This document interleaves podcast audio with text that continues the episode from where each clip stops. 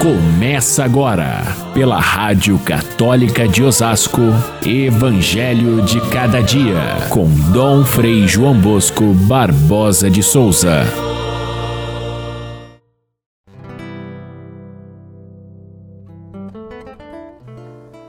Mestre, diz ao meu irmão que reparta a herança comigo.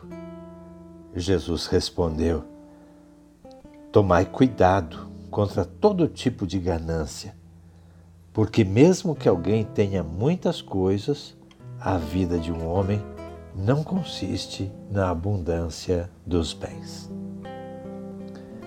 Caríssimos irmãos e irmãs, ouvintes do nosso Evangelho de cada dia, vamos primeiro conhecer o santo celebrado hoje na igreja, que é Santo Inácio de Antioquia. Ele era bispo da cidade de Antioquia, uma das maiores cidades daquele mundo conhecido de então. Havia Roma, a capital do Império Romano, Alexandria, o lugar dos sábios do Egito, e Antioquia, que ficava na Síria, era a terceira maior cidade onde cresceu uma comunidade cristã muito pujante, onde Inácio era bispo e teve uma liderança muito forte, ensinamentos muito importantes.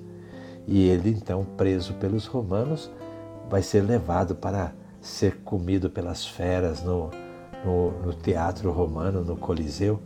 E isso para diversão dos romanos e, ao mesmo tempo, para dar uma lição nos cristãos que estavam crescendo sempre mais. E o efeito contrário, porque quanto mais os romanos perseguiam os cristãos, o seu testemunho vigoroso fazia crescer ainda mais o número de cristãos. Inácio de Antioquia escreve ah, nas suas cartas aos, às diversas comunidades por onde ele vai passando, incentivando ah, os cristãos a manterem a sua fé, é, incentivando a fugir das heresias e a imitar a paixão de Cristo, oferecendo a própria vida e aquilo que ele faz. Quando chega em Roma, ele chega a pedir aos cristãos de Roma que não intercedam por ele junto ao imperador, porque ele queria mesmo de fato oferecer a própria vida e faz uma comparação bonita, assim como o trigo, ele é triturado para se tornar um pão verdadeiro, assim ele pretende ser triturado pelos dentes das feras e tornar-se um verdadeiro pão oferecido a Cristo. Essa coragem de Santo Inácio de Antioquia alimentou a fé de tantos cristãos por tanto tempo. E para nós, hoje, como é importante a gente ter essa fortaleza para vencer os inúmeros desafios da fé que nós temos no mundo de hoje. Entre eles, o desafio de vencer ah, o orgulho e o egoísmo quando temos em nossas mãos os bens materiais que o Senhor nos concede. É esse o assunto do Evangelho de hoje, porque os dois irmãos estão ali discutindo a questão da herança e pedem a Jesus que seja o juiz a determinar que a, a herança seja repartida. E Jesus foge dessa, dessa função de juiz, dizendo: Isso não cabe a mim julgar vocês. Mas olha, atenção, diz ele, fujam da ganância porque por trás dessa questão está, naturalmente, o querer ter mais, acumular mais, guardar mais bens. É uma questão tão difícil, tão dura, que até os dias de hoje a gente vê quando uma família é, entra em litígio por causa da herança deixada pelos pais e normalmente cada um acha que tem razão, porém ninguém tem razão porque aquilo, em primeiro lugar, não foi construído por esses que estão discutindo para quem fica. Segundo, a intenção com que foi guardada foi para o bem de todos e não para ficarem brigando por isso. E é muito triste porque criam-se ódios que nunca mais se desfazem. Jesus tem razão de dizer: a ganância é um mal terrível. Naquele tempo era, nos dias de hoje também. Mas a partir daí, Jesus conta uma, uma parábola, uma história, para nos ensinar é, como devemos lidar com os bens materiais. E essa história é, é de um homem rico que teve uma colheita muito grande e essa colheita era tão grande que não cabia nem nos seus celeiros. E o que fazer diante disso?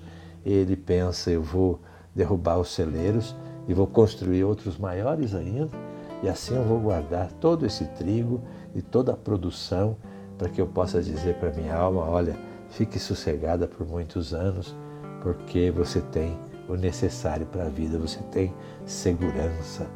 Olha, a, a palavra de Deus em seguida isso é loucura, isso é insensatez, porque hoje mesmo vai ser pedida a sua vida e então para quem ficará os bens que você acumulou?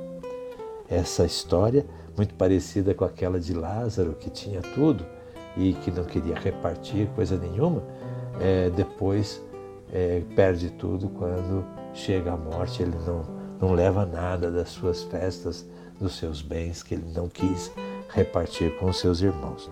Neste caso, é, Jesus quer mostrar que não adianta aumentar o seu patrimônio para ter segurança, porque nós não, não, temos segurança alguma nos bens desse mundo, mas sim nós temos segurança naqueles que, naquele que concede os bens, que é o próprio Senhor, o próprio Deus. Esta parábola é muito útil para os tempos de hoje em que as pessoas vão aumentando os seus bens, vão aumentando o guarda-roupa, vão aumentando a sua casa, vão aumentando a conta bancária.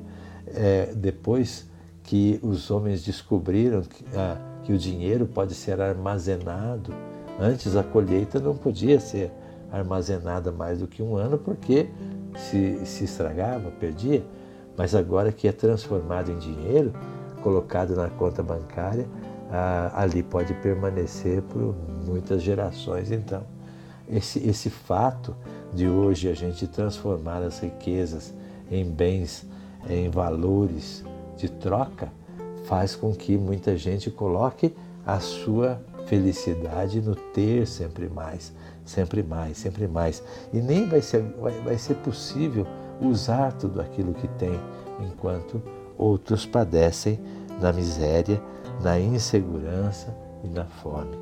É um problema dos tempos de hoje que nós podemos chamar de consumismo idolátrico, porque ela é, é uma espécie de idolatria.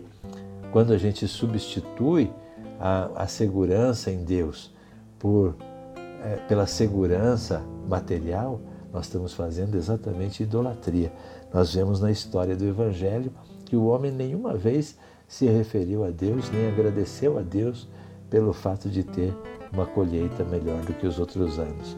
Pelo contrário, só pensou em si mesmo, no seu grande feito, considerando-se, portanto, senhor daquilo tudo que ele tinha produzido, quando ele é apenas administrador, apenas servo. A gente viu na parábola do administrador é, injusto que ele, tomando o dinheiro do seu patrão, não era seu, ele trabalhou com isso junto aos, aos, aos devedores do patrão e com isso ganhou um elogio. Este aqui que não quis fazer isso, quis simplesmente guardar para si, não recebeu elogio, mas foi chamado de insensato. Eu acho que a nossa civilização de hoje é insensata. Ah, é, é, é, geral isso, não, não importa se a gente tem muito ou a gente tem pouco. Esse consumismo idolátrico degrada a própria dignidade humana, bloqueia a, solidariedade com as pessoas, que é algo que nos faz tanto bem e faz com que nós muitas vezes nos tornemos é, pessoas desumanizadas, é, como que escravos do trabalho e ávidos de outros bens isso desumaniza a pessoa. Então nós vivemos num período muito triste. Jesus recomenda que ser feliz é guardar a riqueza, sim, mas não guardar aqui, guardar no céu. E de que forma? Distribuindo, ajudando, sendo generosos com as pessoas que não têm. Nós guardamos o nosso dinheiro no céu e isso é muito mais digno, é muito mais bonito e torna a pessoa mais feliz e mais humana. Por isso, mais uma vez, o recado de São Lucas, que é recorrente, cuidado com o modo como nós nos portamos com os bens materiais. Tê-los é questão de um dom de Deus, mas usá-lo bem é nossa responsabilidade. Fiquem todos com Deus. Até amanhã, se Deus quiser.